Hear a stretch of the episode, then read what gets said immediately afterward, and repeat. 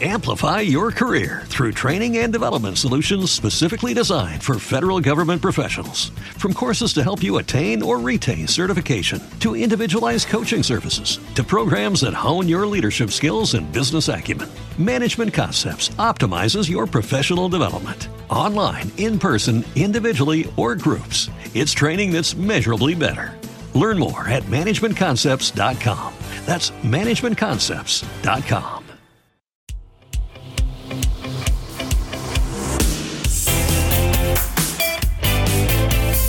Muy buenas a todos, soy Alejandro Pechi, bienvenidos una semana más a Fútbol, el podcast oficial de la primera Iberdrola. Nos podéis encontrar en iBox, Spotify y también en Apple Podcasts. No hemos tenido jornada como tal de primera Iberdrola, pero sí varios encuentros aplazados que dejan la zona baja, atención, más apretada que los tornillos de un submarino. Hemos tenido emoción, golazos y mucho fútbol que analizaremos en nuestra tertulia con Marcos González de Radio Marca y Sara Gallego de Radio Intercoruña. Además, entrevistaremos a la futbolista más veterana de la liga, a Vanessa Gimbert del Athletic Club y nos acompaña nuestra amiga, la periodista Noemí de Miguel de Movistar Plus. Vente, que empezamos, al lío.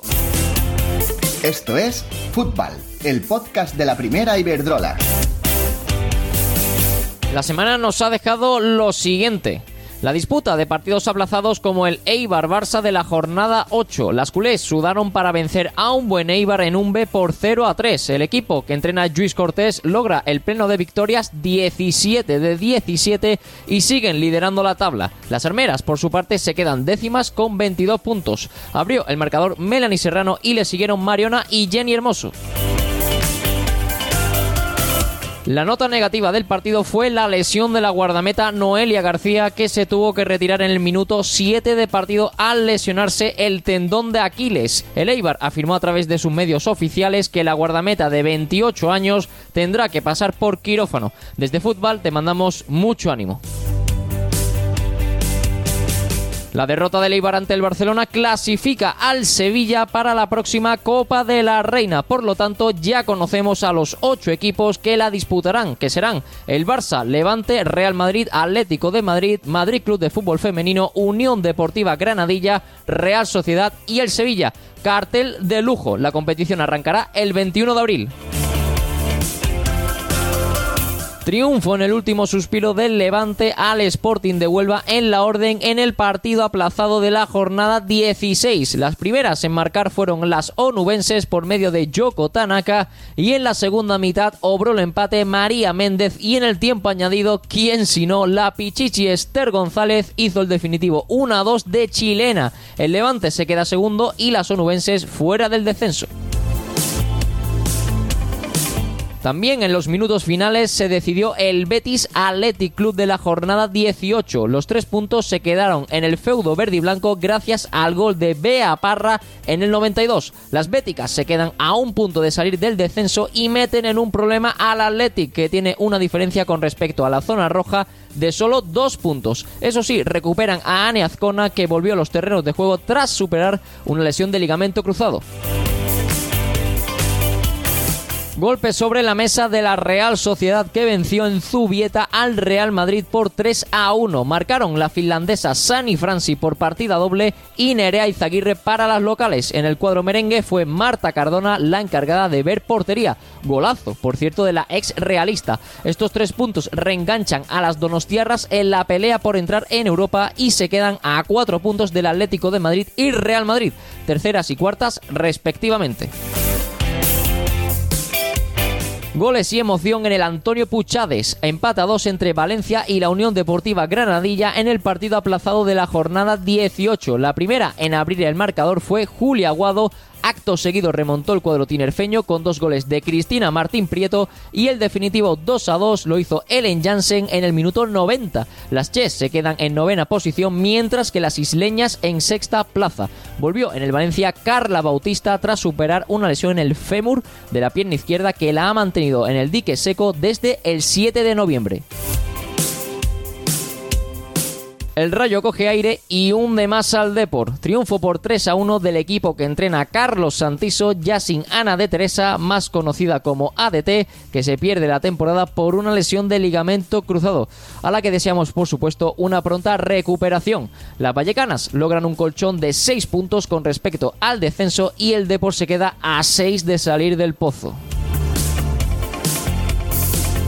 Empate en las gaunas entre EDF y Santa Teresa, que no contenta a ninguno de los dos equipos. Ambos seguirán una jornada más en puestos de descenso. El cuadro riojano se queda con 14 en penúltimo lugar y el pacense décimo sexto con 16 unidades. La zona baja está que arde con hasta 5 equipos en una diferencia de 2 puntos. Esta semana tenemos mucho fútbol y comenzamos este miércoles día 3 con el Real Madrid EDF Logroño y el Depor Sporting de Huelva, encuentros aplazados de las jornadas 16 y 17. También tenemos Champions con el Barça Fortuna Oring el miércoles a las 5 menos cuarto y a las 8 el Chelsea Atlético de Madrid. Por último, este fin de vuelve la primera Iberdrola y lo hará con la jornada 21.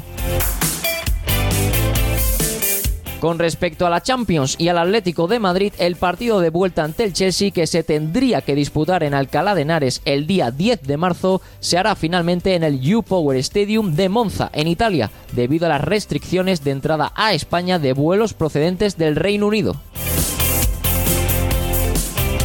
Y terminamos con el reconocimiento que le ha hecho Mundo Deportivo en su gala a nuestra guerrera Virginia Torrecilla con el premio a la superación. La futbolista que sigue luchando contra un tumor cerebral ya se encuentra en la última fase de su tratamiento. ¿Qué ganas tenemos de verte ya en los campos, Vir?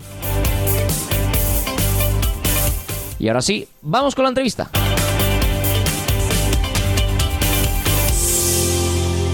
Esto es Fútbol, el podcast de la primera Iberdrola. Suscríbete.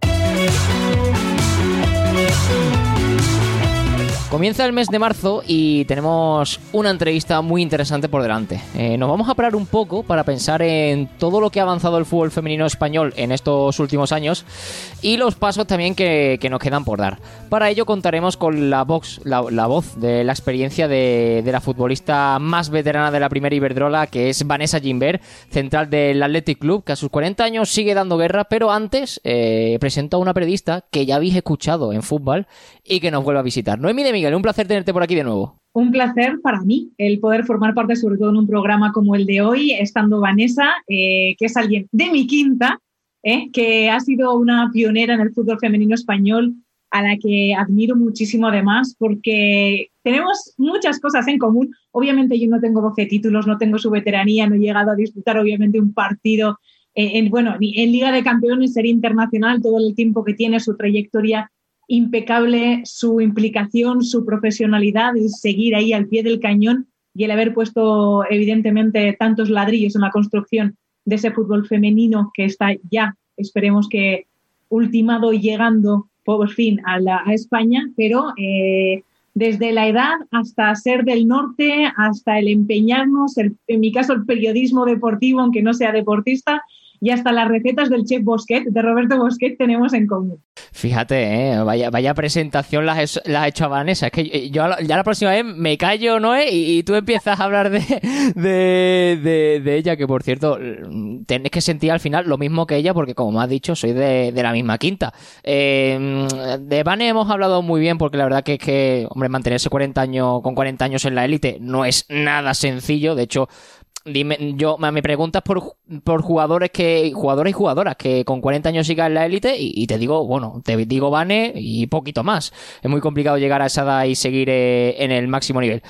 Pero mm, hablando de su equipo, el Athletic, eh, no, no estamos acostumbrados, eh, ni nos gusta ver al Athletic tan abajo. No sé si te sorprende verlas ahí.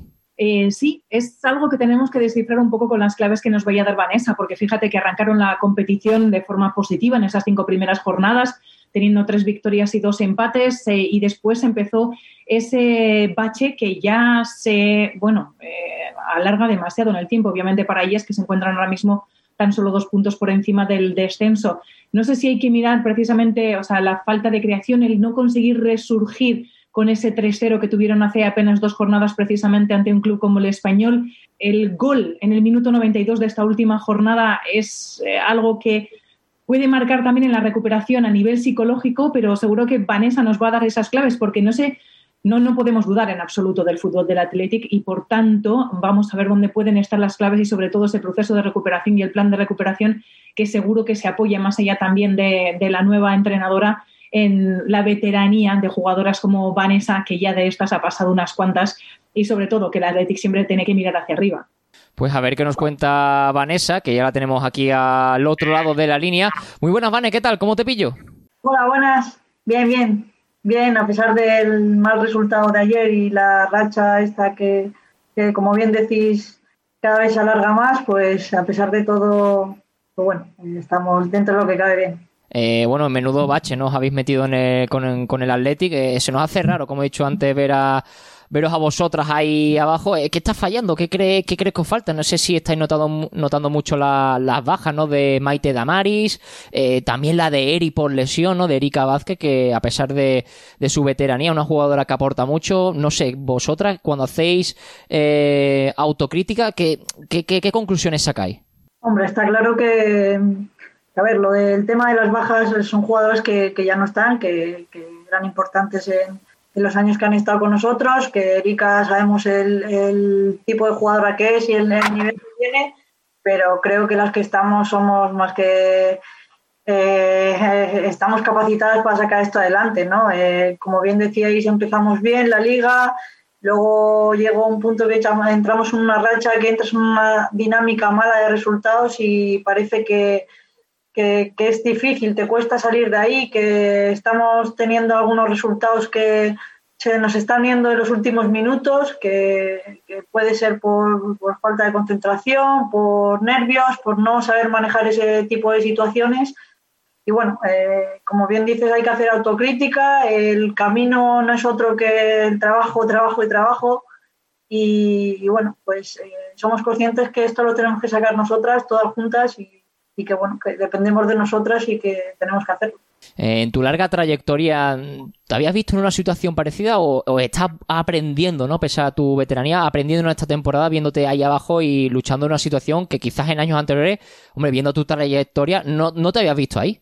No, no, no, la verdad que no, no había vivido esta situación en, en ningún equipo de los que he estado, vamos, no recuerdo y creo que, que no es así y bueno, eh, es verdad que, que, es muy fácil estar en, en, los buenos momentos, ¿no? Pero cuando realmente se, se demuestra un equipo son en, en este tipo de, de, rachas, en estas circunstancias y ya te digo que, que no queda otra que mirar adelante, que, que hacer autocrítica, que sentarnos, mirarnos a la cara y sacar todo esto juntas. ¿no? Eso es, al final eh, mirar para atrás solo para coger impulso e ir hacia adelante, ¿no? Es lo que le queda a esta Atleti, que queda mucha liga, que dependéis de vosotras mismas y que, bueno, yo pongo la mano en el fuego por vosotras de que vaya a salir de ahí eh, seguro. Y antes de dar paso a Noé, Vane, eh, bueno, estamos ahora mismo con una futbolista que es historia viva ¿no? de nuestro fútbol femenino.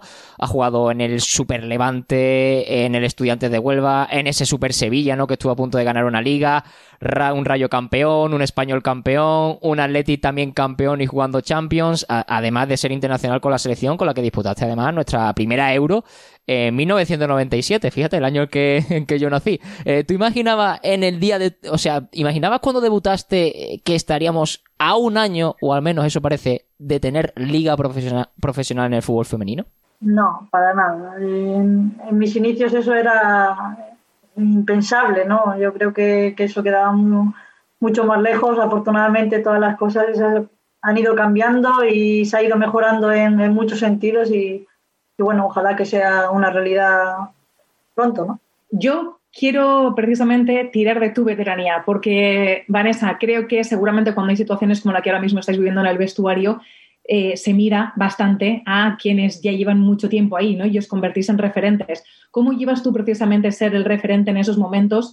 Eh, ¿Qué es o cuál es la manera, lo que tú aportas en esos momentos, el mensaje hacia las compañeras o las acciones hacia las compañeras? Porque sé que es algo que se tiene que transmitir no solamente en el terreno de juego, cuando estás disputando un partido y no se pueden bajar los brazos, sino también en el día a día desde mañana que volvéis a los entrenamientos. Bueno, yo creo, yo soy una, me considero muy, muy tranquila y, y, sí que intento dar un poco de serenidad, pero, pero también es verdad que, que me gusta la gente comprometida, ¿no? La gente que, que vamos todas a una y que es mucho más fácil sacar así los resultados. Y, creo que, o sea, soy una tía, me considero que trabajadora y bueno, tampoco creo que el mejor ejemplo es ese, ¿no? El, trabajar día a día, el ganarte las cosas, el que nadie te pueda reprochar nada y decirnos las cosas, pues al final eh, el ser un equipo y ser una buena compañera y ser buena amiga es decirte la verdad y decirte las cosas a la cara, ¿no? Y creo que, al final así es mucho más sencillo. Bueno, eh, estoy totalmente de acuerdo, aunque yendo de frente seguramente se consiguen las cosas más rápido y de manera más, más efectiva.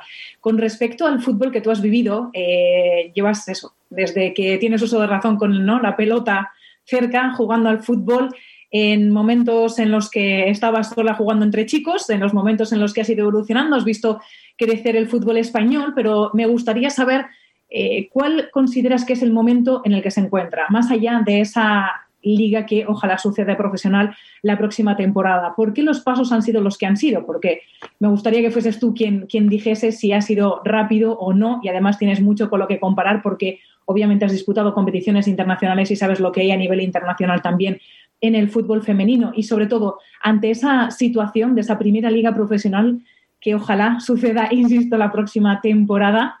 Ahí estará Vanessa Gimbert.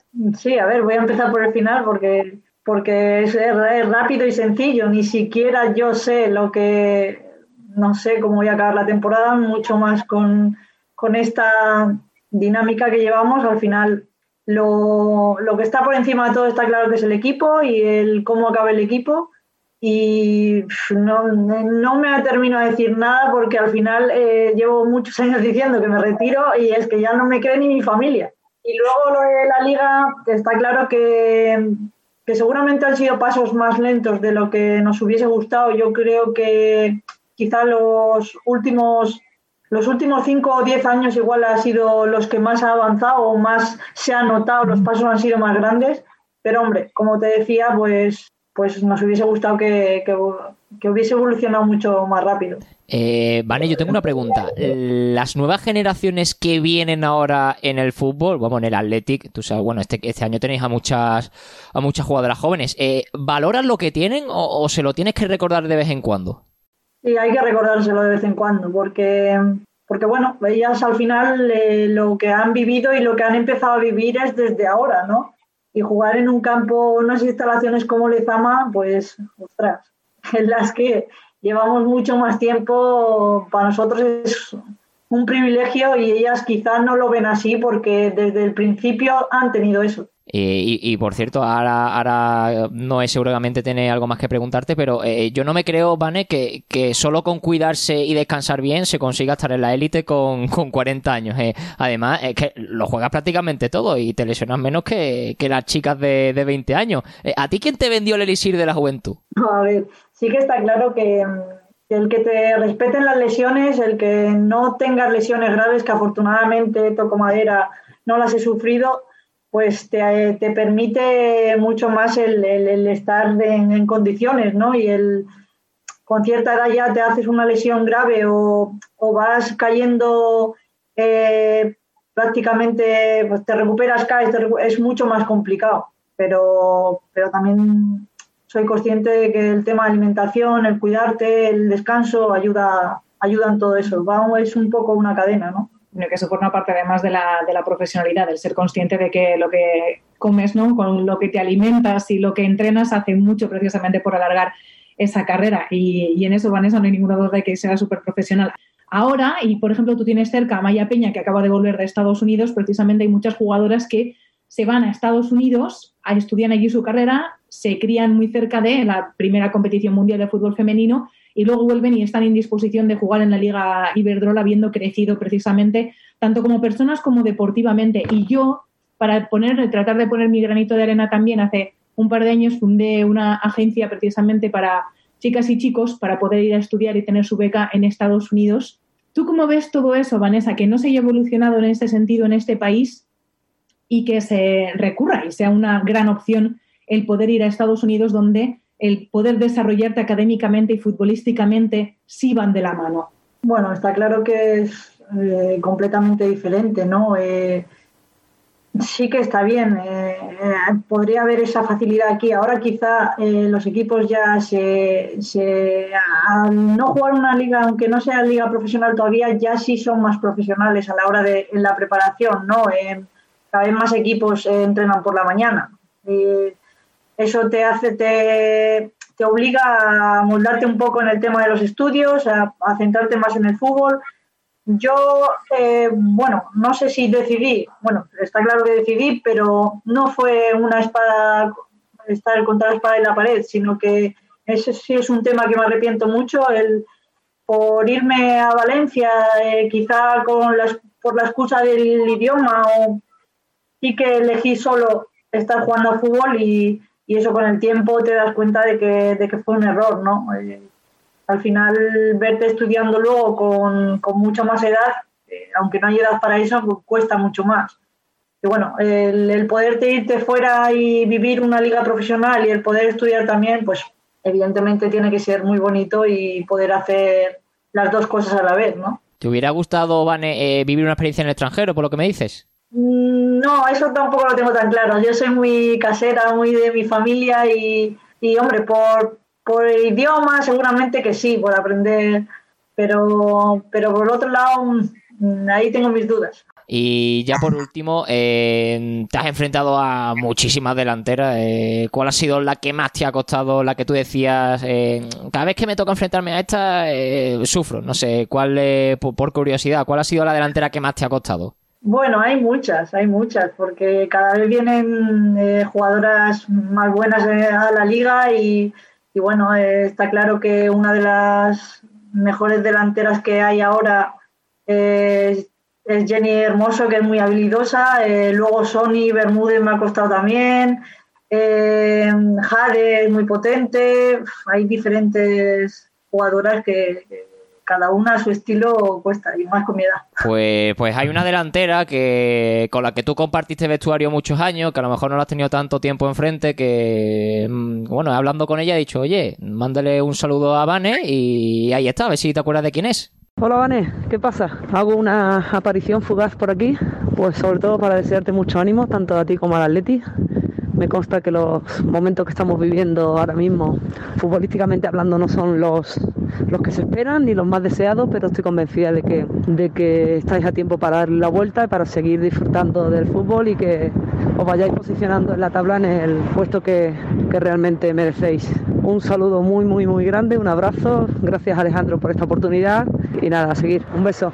¿Quién es? Ausi, Ausi a Usi Jiménez, que para que para bueno, los más nostálgicos la recordarán como, bueno, yo que la he visto jugar, la recuerdo vagamente, pero yo es la mejor delantera que he visto en España. O sea, la facilidad que tenía Usi para marcar goles, es verdad que era otra defensa, era otro fútbol, pero yo no he visto una delantera con más facilidad para hacer goles. No sé tú, Vane. Sí, sí, yo, yo estoy totalmente de acuerdo. No era la más completa eh, ni técnicamente ni físicamente, pero es que no necesitaba más que una baldosa, ¿no? Para hacerte el regate, para para sacarte un penalti y, bueno, he tenido la suerte de, compartir equipo con ella, de vivir con ella y bueno, de seguir manteniendo una amistad que es como de mi familia, es como mi hermana, nos vemos todos los veranos que, que bajo por abajo a ver a mi familia, siempre compartimos unos días y, bueno, eh, la quiero pues como, como ya te digo, como, como una más de mi familia. Es mejor tenerla a tu lado que enfrente. Al igual que Naikari, que estuvo la semana pasada en el programa y que te ha dejado una pregunta, a ver si la acierta, a ver qué dice Naikari. Hola, soy Naikari García, jugadora de la Real Sociedad, y mi pregunta es, ¿contra qué equipo debuté en Primera División? ¿Tú, te acuerdas, Vane? Vane, tú has estado muchos años en Primera, tú te tienes que acordar de esto, ¿no? Uf, no, ¿eh? No, no te creas... Vale, te voy a poner tres opciones. Opción A, Levante. Opción B, Athletic. Opción C, eh, Santa Teresa. Hombre, apostaría por el Atleti, pero mi memoria... El Atleti me la juego. Error, ha sido el Levante, el Levante, fue el Levante. Es que yo debuté contra Real, digo, igual pasa lo mismo. Pues mira, yo te doy ahora la opción de que tú le dejes una pregunta a la próxima invitada. La, la, puedes fastidiar como Naikari, decir una pregunta complicada o una más facilita. No sé si, a lo mejor le puedes decir a la próxima invitada en qué año debutaste tú, a ver si, a ver si se acuerda. Venga, vamos a hacerlo, vamos a hacerlo así. Hola, soy Vanessa Gimber, jugadora de Atleti, ¿y en qué año debuté? Vané, de verdad ha sido todo un placer eh, poder charlar contigo. Eres bandera de una generación a la que le debemos muchísimo y que gracias en parte a vosotras eh, hemos llegado a este punto donde estamos hoy en día. Me gusta la frase esta que dice que es bueno saber de dónde venimos para saber a dónde vamos y ojalá el fútbol femenino, por muy profesionalizado que esté, nunca pierda esa esencia que lo hace único. Te deseamos lo mejor, Vané. Un abrazo, un abrazo muy fuerte. Nada, muchas gracias, ha sido un placer y, y nada, gracias por vuestro trato y por este rato tan bueno. Bueno, la verdad no es... Qué suerte tienen en el Athletic de contar con una jugadora como Vane y con esa experiencia. Tiene que ser un libro abierto para las jóvenes. Sobre todo, además, porque Alejandro lo tiene muy claro, que el trabajo le ha llevado hasta donde está, que es súper profesional, que sabe que con más trabajo saldrán precisamente de esa situación y a pesar de su veteranía, que aunque sea nuevo, eh, vienen dos finales para ellas, ¿eh? hasta el Rayo Vallecano, que además es uno de sus ex equipos y el Sporting eh, de Huelva y seguro, fíjate que lo sacan adelante, al menos con su talante. Me gusta el carácter que tiene y me gusta su mentalidad. Creo que merece estar en esa primera liga profesional porque ella es una de las grandes figuras y quien ha dejado un legado importantísimo en el fútbol femenino español. La verdad que sí, eh, la queremos ver. Eh. A ella y muchas otras como Priscila, Jade, Erika también, que han hecho mucho por, por nuestro fútbol. Noé, que muchas gracias. Un beso a todos. Esto es Fútbol, el podcast de la primera Iberdrola. Nos puedes encontrar en iBox, Spotify y Apple Podcast.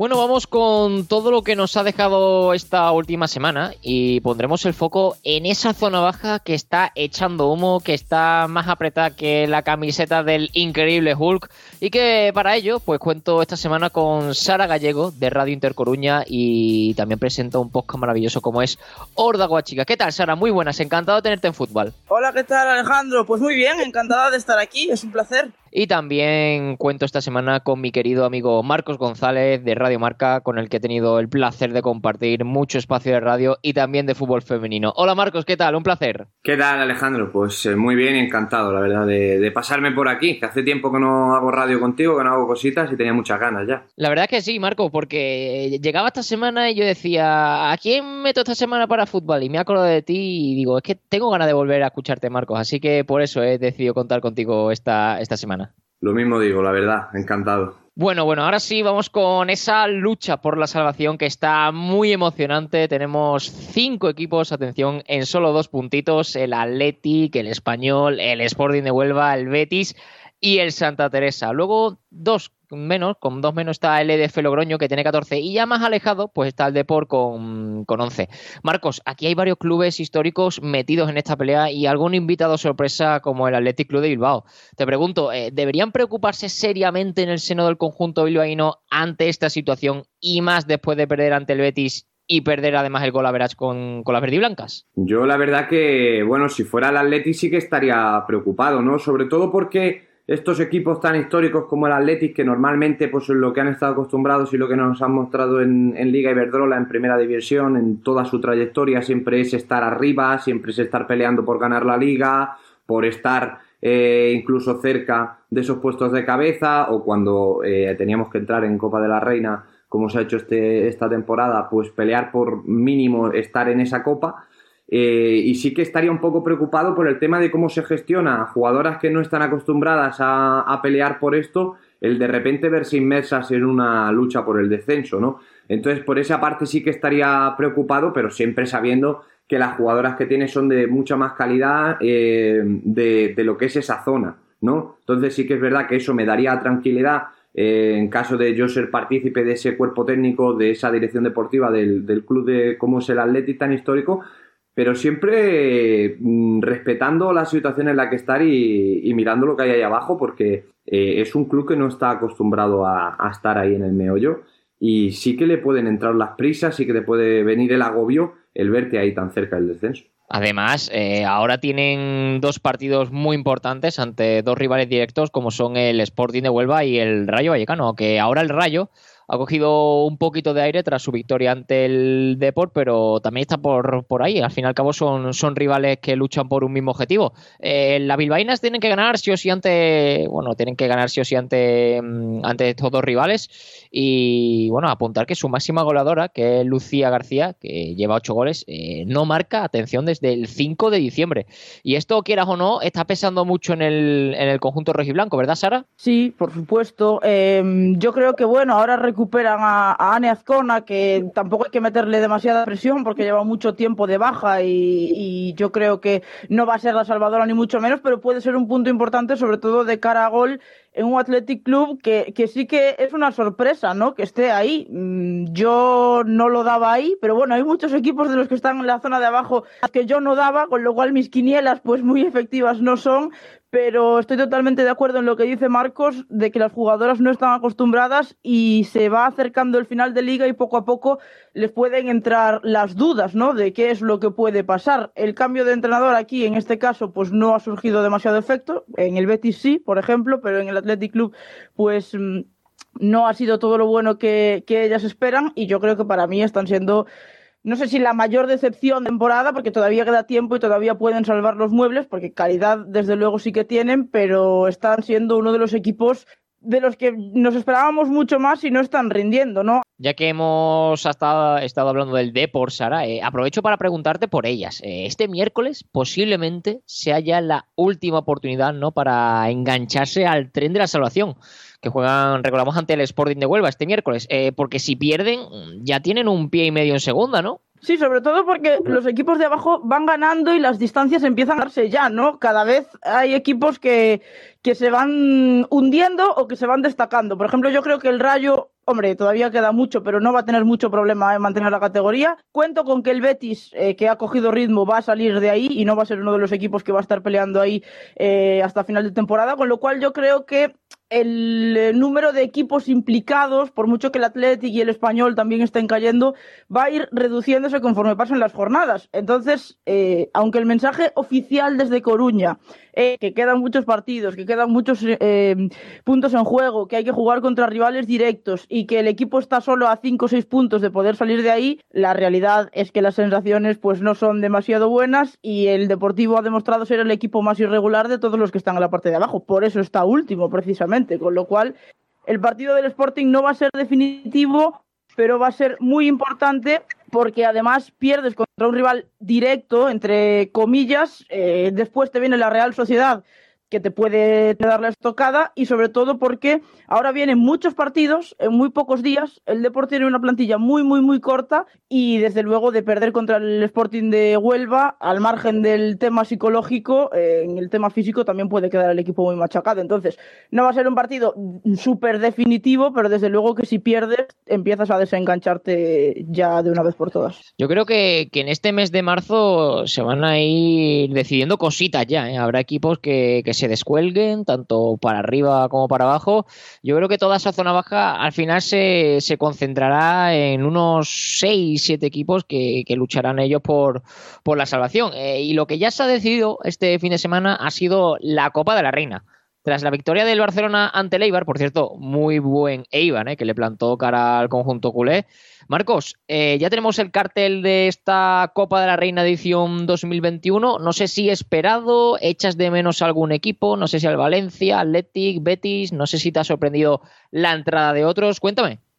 Sí, bueno, el Valencia quizá me ha costado un poco más pensarlo. Eh, por lo que viene de hacer la temporada pasada y no sabíamos cómo se iba a estructurar. Es verdad que está ahí en, media tabla, yo creo que es correcta la posición del Valencia. Sevilla me sorprende un poco más porque lo visto en las últimas temporadas sí que no invitaba a pensar, ¿no? A que el equipo podía estar tan bien y me ha estado gustando mucho. Granadilla es uno de los que estaba en mis quinielas y reconozco que ahí he metido la pata para bajar a, a, a Reto Iberdrola eh, y han hecho una temporada increíble. Y el Madrid sí que es verdad que es un club que puedo seguir más de cerca, ¿no? Desde aquí, desde, desde la comunidad. y no me esperaba a lo mejor que estuviera tan bien, pero sí que le tenía para unas quinielas de meterse entre esos ocho primero. Obviamente a mí sí que me falta el Betis, que con los movimientos que había hecho yo pensaba que iba a estar por lo menos cerca de esas posiciones y el Athletic Club obviamente yo lo tenía como un fijo en mis quinielas arriba en esa, en esa copa. Lo que sí me gustaría, y es verdad que este año quizás un poco más por la situación en la que estamos, volvemos a esa copa de ocho equipos, pero que se vaya siguiendo ampliando para temporadas que vienen, incluso equipos de Reto Iberdrola, y me gustaría que los de Nacional también mm, estuvieran implicados en una Copa de la Reina más grande, más global, y que eso es lo que creo que se debería de, ir implantando, para que también esos equipos que están abajo se sientan partícipes un poco cada vez más del, del profesionalismo, estar cerca de él.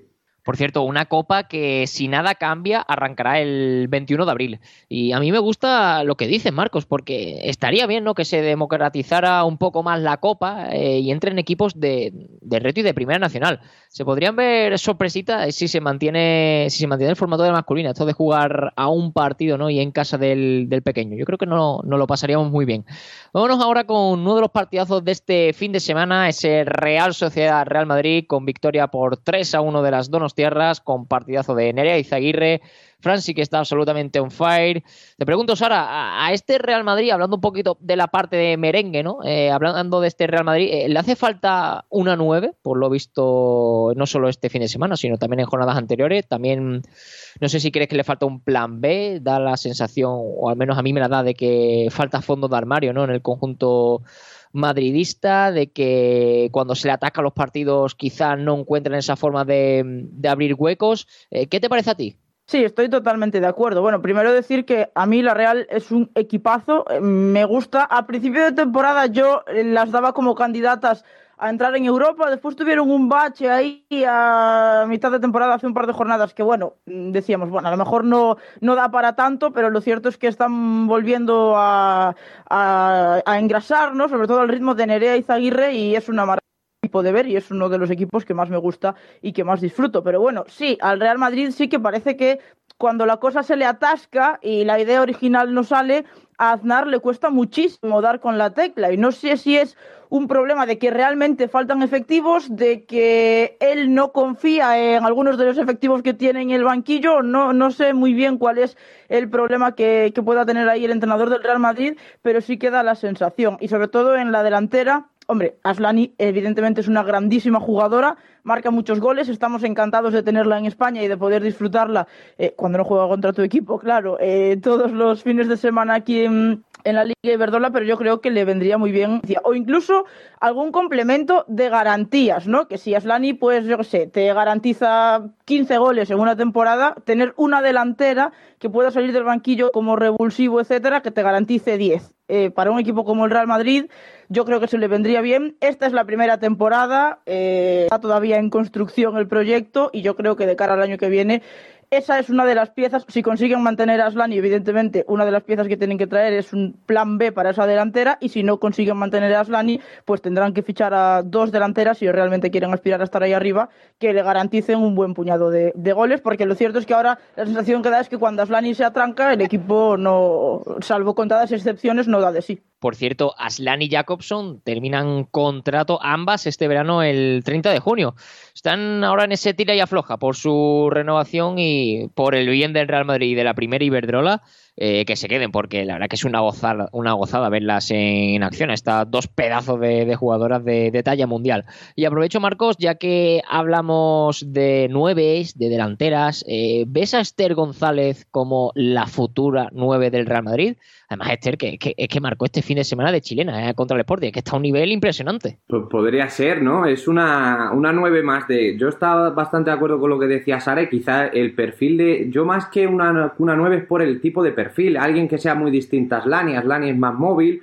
Esther tampoco es que sea una nueve súper fija, que fije, pero sí quizá alguien que fije más los centrales del equipo rival, que dé otro plan, que que pueda jugar de espaldas, que dé ¿no? esa salida también hacia al equipo. Aslani hace el, campo mucho más, eh, eh, más ancho, puede estirarlo mucho más. A ver, yo voy a decir una cosa. El Real Madrid ha llegado hace poquito y muchos aficionados del Real, del Real Madrid, pues, pues también. O sea, hay gente que igual no se acuerda que de aquella Esther, ¿no? Que cada vez que salía en el Atleti marcaba, o cuando era la referencia en ataque, antes de llegar Sonia Bermúdez al conjunto rojiblanco. Además, por lo que me han contado, me han contado he ido contando, el futuro de Esther pinta, pinta blanco, pinta blanco. Así que nada, compañeros, de verdad, eh, mil gracias eh, por echar un ratito bueno de fútbol con nosotros. Ha sido un placer tenerte en fútbol, Marcos. A ti, Alejandro, y cuando quieras ya sabes dónde estoy. Un abrazo. Y lo mismo, Sara, ha sido un, un auténtico placer escucharte. A vosotros por la invitación y cuando queráis aquí en el norte sabéis que tenéis una aliada. Ahí estaremos seguros. Hola, soy Neikari García y estás escuchando Fútbol, el podcast oficial de la Primera Iberdrola. Llegamos al final de un capítulo más de fútbol, ya el número 23. Gracias como siempre, queridos oyentes, por estar ahí, al otro lado. Se pide un servidor Alejandro Pecci y recordad que nos podéis encontrar en iVoox, Spotify y Apple Podcast. No olviden suscribirse. Y este pasado 28 de febrero fue el Día Mundial de las Enfermedades Raras. Y desde fútbol mandamos un abrazo enorme a todas aquellas personas que las sufren y que ojalá se invierta más en su investigación. Sean felices si pueden. Chao.